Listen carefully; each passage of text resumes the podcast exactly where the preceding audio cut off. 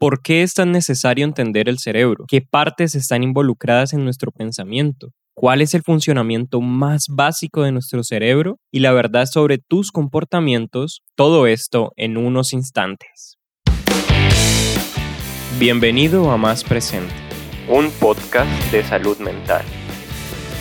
Soy tu host Sebastián y para este episodio te presento Sentando base del cerebro a tus acciones.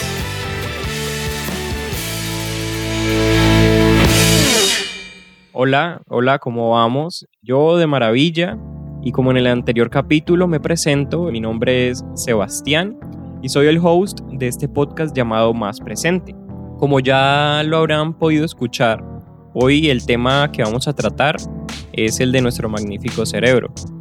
Y es que considero que es fundamental saber sobre el funcionamiento de este órgano ya que nos permitirá entender la raíz de todo lo que nos está sucediendo, tanto al nivel físico como al nivel emocional. Será una serie de datos muy interesantes y la parte científica de nuestro actuar, acompañado de ejemplos prácticos fáciles de entender.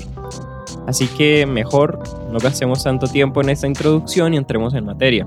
Bueno, la verdad es que para nadie es un misterio que nuestro cerebro es una herramienta muy poderosa está compuesto por células gliales y células nerviosas.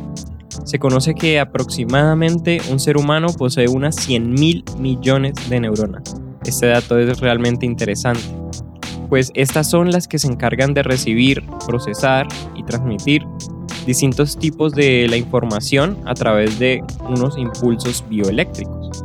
El cerebro se encuentra dividido tanto por hemisferios, lóbulos, cortezas, son como distintas partes en las que podemos fraccionar nuestro cerebro y controlan todas las funciones básicas y complejas de los otros sistemas que se encuentran en nuestro organismo. Y esto lo hace a través de una red nerviosa que se extiende por nuestra columna hasta nuestros órganos y músculos. Bueno, hasta ahora solo hemos hecho como un simple repaso de lo que quizás en el colegio o en la escuela pudimos ver, ¿no? ciencias naturales de primaria. Pero ahora es donde vamos ya a entrar en lo más profundo del tema de hoy. Bueno, es necesario decirlo y que se comunique de una vez a todo el mundo, y es que siempre solemos separar la salud mental de la salud física, cuando en realidad esto es simplemente un ciclo con constante retroalimentación. O bueno, ¿será que nadie ha sentido algo en las entrañas luego de afrontar X o Y situación? ¿O de dónde creen que viene el dicho, literalmente, y perdón por lo explícito, cagarse del miedo? Pues muy bien, todos nuestros pensamientos, sentimientos y comportamientos están originados y ligados dentro de nosotros. Todo esto no es más que una reacción a cómo nuestro cerebro está percibiendo el mundo alrededor y todo ello de acuerdo a las experiencias que hemos vivido y la información que hemos obtenido pues de la interacción con nuestro, con nuestro entorno y que nosotros las almacenamos. Pero bueno, esta información que se guarda dentro de nosotros no es más que el resultado de la interacción con el mundo. Nuestro cerebro simplemente se encuentra adaptándose constantemente para protegernos y lo hace a través de muchas respuestas, todas distintas unas que son muy útiles y otras que no lo son. Sin embargo, debemos entender lo siguiente. No nos está intentando acabar, matar o destruyéndonos. Eso es muy importante que lo tengas presente. No te estás destruyendo a ti mismo, sácate esa idea de la cabeza. Y de ahí que es muy importante saber cómo funciona todo lo que acabo de decir. Así que pues ya sin más introducciones, eh, y sin dilatar más el tiempo, ya veamos bien y entremos en materia. Ok, entramos al primer segmento del podcast de hoy y quizás sea el más largo y es la corteza prefrontal. Este es como el primer tip para entender a nuestro cerebro. Como su nombre lo indica, se encuentra en la parte frontal de nuestro cerebro y tiene a cargo una muy importante tarea. Es el funcionamiento ejecutivo y pues como el mismo nombre lo dice, se encarga de resolver problemas, desarrollar comportamientos orientados a cumplir metas es importante porque es quien nos ayuda a interactuar con los demás, desarrollar motivación, prestar atención, bueno, bla, bla, bla. Creo que ya entendiste qué es lo que hace la corteza prefrontal. Así que en pocas palabras, es el gran diferenciador que tenemos nosotros frente a otras especies. Y si lo llevamos a un punto pues muy básico, lo que hace es recibir información y gestionar los pensamientos y las acciones que se generan a partir de lo que estamos recibiendo. Esto sería como una definición de diccionario. Y ok, es muy importante decirlo, que esta parte es la que más se tarda en desarrollar y se estima que hasta los 25 años está en plena consolidación. Y si todo sale bien dentro de nosotros, y roguemos que así sea, a medida que crecemos, se crean más redes neuronales y cada vez más complejas. De ahí que, pues, está el dicho de que los viejos son los más sabios, y no precisamente por sabiduría académica, sino de vida. Esta sabiduría es el resultado de haber tenido muchas interacciones y cada una más compleja que la otra. Y ya saben cómo funciona todo a su alrededor. Esa es la verdadera sabiduría. Ahora bien, por sí sola la corteza prefrontal no es la única que nos va a influir la manera en que estamos interactuando o que estamos interiorizando todas nuestras experiencias. Está conectada de gran manera con el resto del cerebro. Y en su parte trasera se conecta con una región que es totalmente diferente, la cual se encarga de guardar las emociones. Y también recibe información que proviene del tallo encefálico. Toda la información que se envía hacia la corteza prefrontal impacta de gran manera la forma que tenemos de pensar. Y existe una región llamada corteza cingulada anterior. Sí, lo sé.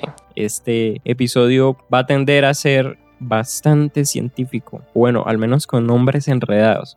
Pero tranquilos que voy a buscar la forma en que entendamos todo perfecto y no se vayan a aburrir, tranquilos. Por favor, no se aburran. Ok, entonces seguimos con la corteza cingulada anterior, la cual se encarga de hacer gestión en la comunicación que tiene la corteza prefrontal y el sistema límbico. Ahora, ¿qué es el sistema límbico? Son las estructuras que controlan nuestras emociones y nuestros comportamientos. Así que esto en español significa que la región va a relacionar lo que ya sabemos por experiencias y lo que sentimos para luego hacer sugerencias de lo que deberíamos hacer en cada situación. Para completar, la conexión en esta área es algo distinto. Las señales son enviadas por un tipo de neuronas que son llamadas neuronas en uso o neuronas de von Economo, las cuales son más largas y por esta característica transmiten información más rápido. Así que eso nos deja con una respuesta emocional superior a las demás. Ahora, esto nos lleva a entender que para nosotros poder pensar más debemos sentir más. Es por eso que no debemos subestimar el poder que tienen nuestros sentimientos y emociones. Para nuestra supervivencia son igualmente importantes como lo es nuestra capacidad de pensar. Bueno, ahora pasemos a hablar de un sistema que se conoce como el sistema límbico lo mencionamos por ahí encima, y se va a encargar de los sentimientos. Se relaciona en gran manera a cómo nosotros procedemos a almacenar nuestros recuerdos y esto es clave más adelante vamos a, decir por qué. Así que estén atentos. Ok, entonces tiene dos partes principales. Una, el hipocampo y dos, la amígdala. Ahora esta segunda tiene un trabajo muy importante. Consiste en relacionar las memorias con las emociones. Pero no va a almacenar toda la información, sino que almacena un tipo muy específico de recuerdos. No se va a poner a ayudarnos a recordar dónde es que quedó el celular, en qué parte del sillón se nos fue el control remoto, porque lo que en verdad le importa es almacenar conocimiento de acuerdo a experiencias vividas. O sea, esto es cómo percibimos lo que hemos vivido, lo que en verdad nos pasa. Y su importancia es bastante grande, ya que en nuestro hipocampo la información se guarda como una historia, como una interpretación de los eventos que vivimos. Y, unido a esto, está la respuesta emocional fuertemente anclada dependiendo qué tan significativo haya sido el evento que vivimos. Cuando hay algo significativo que nos pasó, nuestras emociones se adhieren a ese recuerdo de gran manera, como una garrapata fuerte. Como un parásito. Por ello, cuando tenemos una nueva respuesta emocional, la amígdala va a traer esos recuerdos al presente para saber cómo responder. Así que pongamos un ejemplo muy sencillo. A muchas personas nos encantan los perros. ¿Por qué? Porque son lindos, generan ternura, son fieles y nos acompañan a todos lados. Puede que nos lo hayan dado nuestros padres, alguien muy especial, y cada vez que vemos un perro que es muy parecido al nuestro, nos van a venir lindos recuerdos. Pero ahora vayámonos a otro lado, algo, una situación muy contraria. Imaginemos que somos un ex convicto y que fuimos atrapados cargando coca en algún aeropuerto. ¿Y quién nos delató? El dulce perro que se sentó al lado de tu maleta. Así que cada vez que vayas a ver un perro, a tu memoria van a llegar las imágenes de alerta aeropuerto, el cuarto blanco y el sonido del guante de látex que se está poniendo el oficial.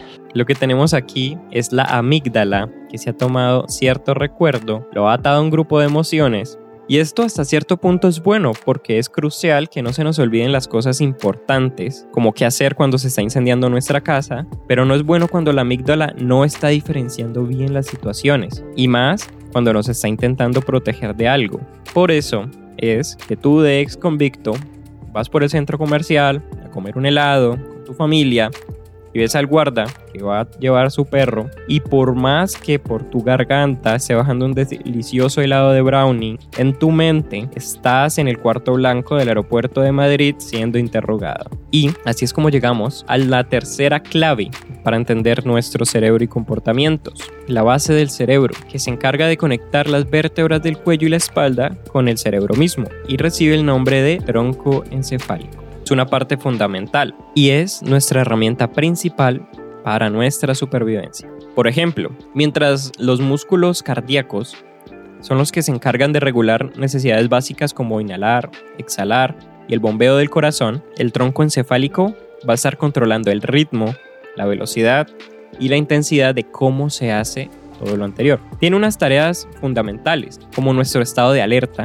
estar conscientes y reconocer nuestro entorno. Por eso, cuando detecta una amenaza, va a liberar lo que se conoce como neuroquímicos que van a cambiar la manera en que la corteza prefrontal va a actuar. Así que ya puedes ver por qué es tan importante para conocer la verdad sobre cómo nos sentimos, ¿no? Y puede que sea algo muy básico esa tarea, pero sustancial e importante. Y ha desarrollado tres actividades principales. La primera es huir, y es muy clara. Cuando vemos el peligro, sabemos que no podemos hacer nada más que largarnos y no mirar para atrás. Huye. La segunda es luchar. O sea, te rompo todo antes que me rompas todo a mí. Es algo básico de supervivencia. No queremos ser violentos, pero tampoco nos vamos a dejar golpear. El último es la pausa o congelarse. O sea, te está diciendo no tengo ni idea de cómo reaccionar, así que ni respiro, me hago el muerto. Simplemente todo es tan repentino que no fui capaz de mandar ni una sola señal al resto de mi cuerpo. Y esto, la verdad, es que del todo no es malo, porque si nos ponemos a pensar, es lo que nos va a ayudar en graves situaciones donde nos encontramos en peligro. Por ejemplo, en un terremoto, en una balacera, muy común en Colombia y sobre todo aquí en Cali, y una pelea. El problema es cuando las situaciones son más complejas y el cerebro se queda actuando de una manera muy básica. Llegamos así a uno de los tips más importantes para poder entender nuestra mente y es el funcionamiento básico del cerebro. Así que luego de analizar las partes más importantes que influyen en nuestro comportamiento, podemos decir que un funcionamiento básico sería el siguiente. Tenemos a la corteza prefrontal, que toma la información necesaria de nuestro entorno. Ya con esto, la amígdala busca recuerdos e identifica un posible dolor. Y el tronco encefálico dice, nos abrimos de aquí. Chao. A simple vista, esto es algo incluso bueno, ¿no? Estos sistemas involucrados nos están protegiendo y evitando dolores. Pero como ya lo dije, el problema radica en que el funcionamiento básico sigue siendo igual. A lo largo del tiempo, esta funcionalidad es la misma, solo que ahora ya no está en función de nuestra supervivencia frente a algún depredador o algún enemigo, sino que esto se le suma a la interacción con frustraciones modernas, el tráfico, actitudes de las personas, los deportes incluso cómo funcionan las redes sociales. Hasta este punto puedo decir que todos estamos notando algo que está resaltando el comportamiento y es que siempre se está asociando una historia que nos impulsa a actuar de una manera determinada. Y al igual que muchos sistemas de nuestro organismo, el sistema tiene un modo de reposo, o por decirlo así, un modo por defecto, stand-by. Y como no, obviamente tiene un estado activo o de encendido.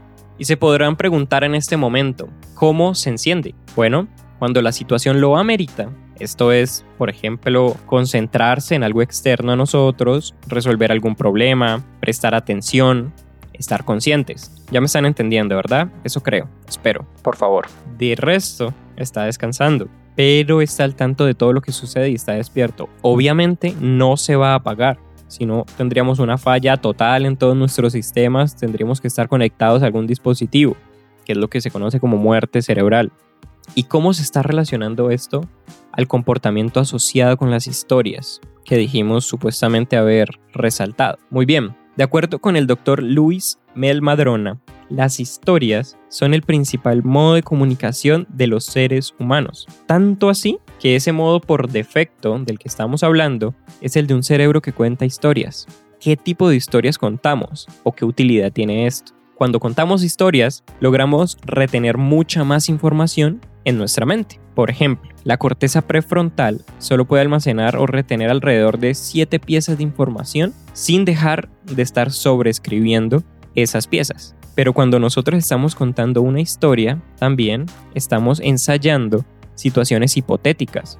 Cuando nos vamos, pongamos ese ejemplo, y nuestra mirada se va al vacío y empezamos a divagar en situaciones que pueden pasarnos, en ese momento nos estamos preparando para posibles interacciones con nuestro entorno o incluso podemos estar realizando planes.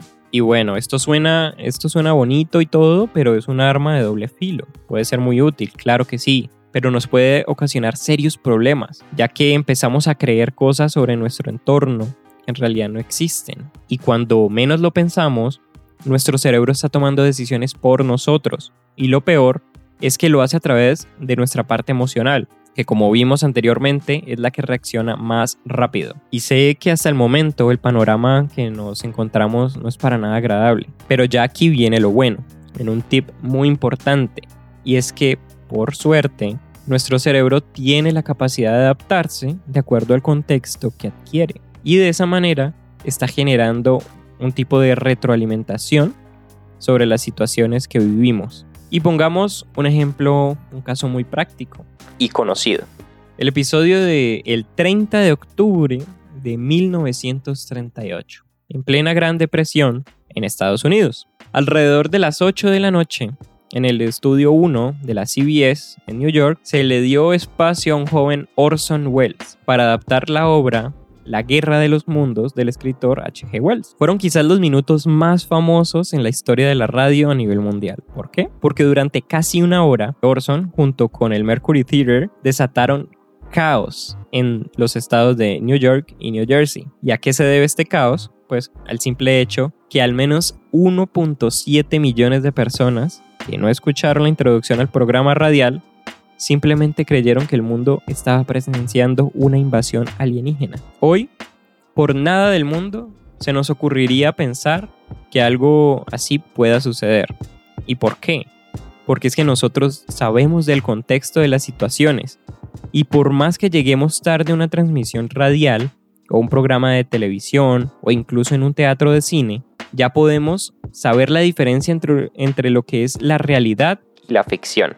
Y esto sucede gracias a que nuestros mecanismos neuronales han sido entrenados para entender esta diferencia y evitar un pánico certero. Y teniendo esto presente, es vital que ahora que lo sabemos, aprendamos a percibir lo que en realidad es un peligro y algo que no lo es. Nuestro cerebro siempre, sea como sea, va a estar a la defensiva hasta que se convenza de lo contrario.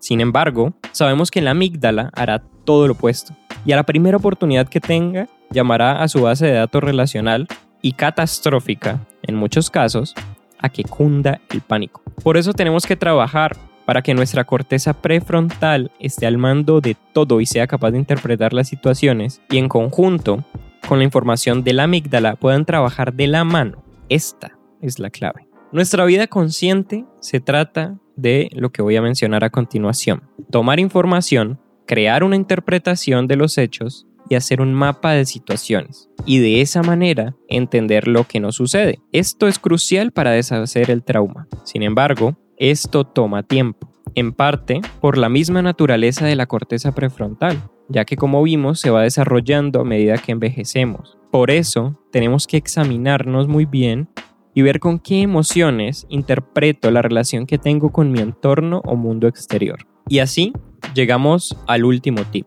Ahora bien, es necesario que entendamos lo siguiente. Nuestras conductas defensivas, combativas o disociativas no son más que nuestro modo de supervivencia actuando por nosotros. Y el problema es cuando lo experimentamos en situaciones donde estamos fuera de peligro. Esto se debe a que la amígdala ha tomado el poder del barco. Es como en la escena de Captain Phillips, donde el capitán del grupo pirata mira a Tom Hanks y le dice, yo soy el capitán ahora. Sin embargo, los comportamientos instintivos, productos del secuestro, por así decirlo, de la corteza prefrontal por parte de la amígdala no son del todo malos. ¿Por qué? Porque en realidad es lo que nosotros necesitamos en algunas situaciones donde nuestra vida está corriendo peligro. Sin embargo, esta es la vida real y no todo puede ser correr y esconderse o luchar o recordar únicamente la letra del himno nacional por el otro lado. Por ello, es que debemos aprender a desarrollar una nueva habilidad, y esta se conoce como la diferenciación de estímulos. Y bueno, ¿de qué trata la diferenciación de estímulos? Es poner al mando de nuestra mente a la corteza prefrontal. Y esta diferenciación está basada en nuestras experiencias y hábitos pasados. Y la respuesta es mucho más fuerte cuando se trata de experiencias traumáticas. Si algún estímulo está atado a una experiencia muy fuerte, se van a liberar hormonas y neurotransmisores preparándose para una respuesta, porque nuestros cerebros no suelen tener nuevas memorias, sino más bien una agrupación de experiencias frente a estímulos, esperando por la construcción de una respuesta en común. Hasta aquí el episodio de hoy. Espero que pueda ser digerido fácilmente. Una parte bastante técnica, pero es importante saber cómo funcionamos para que asimismo sepamos dónde debemos hacer cambios y poder mejorar.